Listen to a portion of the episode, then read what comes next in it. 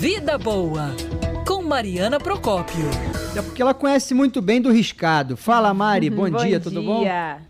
Bom dia, Mário. Bom dia, Fran. Bom dia a todos. Claro, prestação de serviço sempre em primeiro lugar.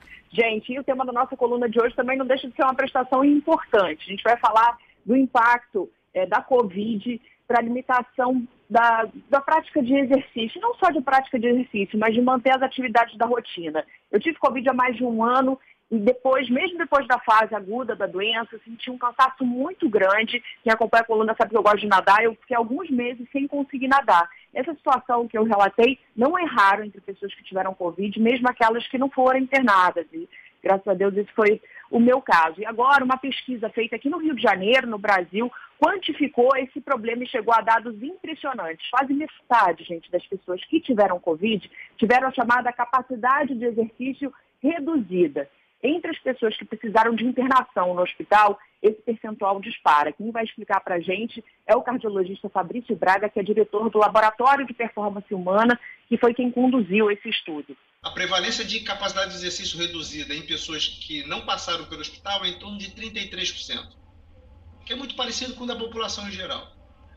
O indivíduo que passou pelo hospital 79% dessas pessoas têm a capacidade de exercício reduzida. É muita coisa. Isso é um problema de saúde pública, né, pelo número de pessoas. Imagina quantas pessoas no Brasil não estão cansadas depois de ter tido Covid, incapazes de voltar ao trabalho.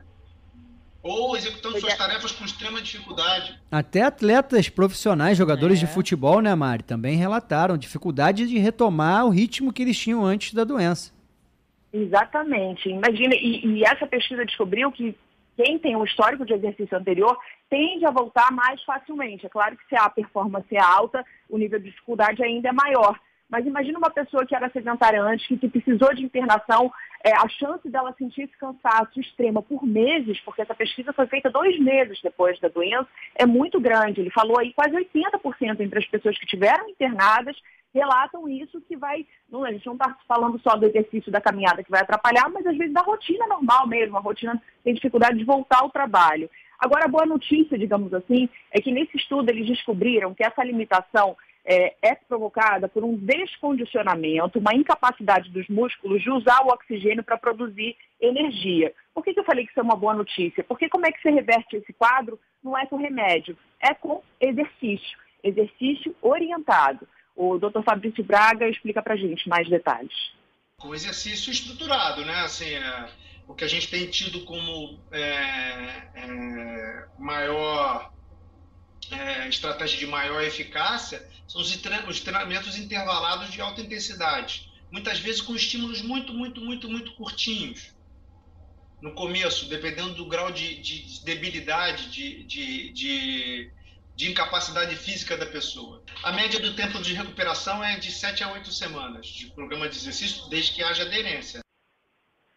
Pois é, esses resultados desse estudo, que foi feito com cerca de 400 pacientes, é a maior base de dados entre pesquisas semelhantes já feitas no mundo, vão ser publicados numa importante revista científica, mas antes mesmo da publicação, fico alerta do especialista, para quem se identificou, está ouvindo a gente, falou, pô, isso está acontecendo comigo, busca orientação é, profissional, um médico e depois até um profissional de educação física, porque é isso, com um programa orientado de exercícios é possível você voltar a ter esse condicionamento que você tinha, é, sem precisar fazer uso de medicamentos e aí voltando a ter a qualidade de vida. Mariana Procópio, toda sexta-feira conosco. É um pouco mais cedo, mas hoje, excepcionalmente, é, a gente estendeu um pouquinho o horário, mas sempre precisa nas informações. A gente vai continuar prestando serviço e aguardando você sempre às sextas em edições extraordinárias, nas lives e nas reportagens do Grupo Bandeirantes de Comunicação. Um grande beijo para você e bom trabalho, Mari. Beijo, gente. Boa sexta.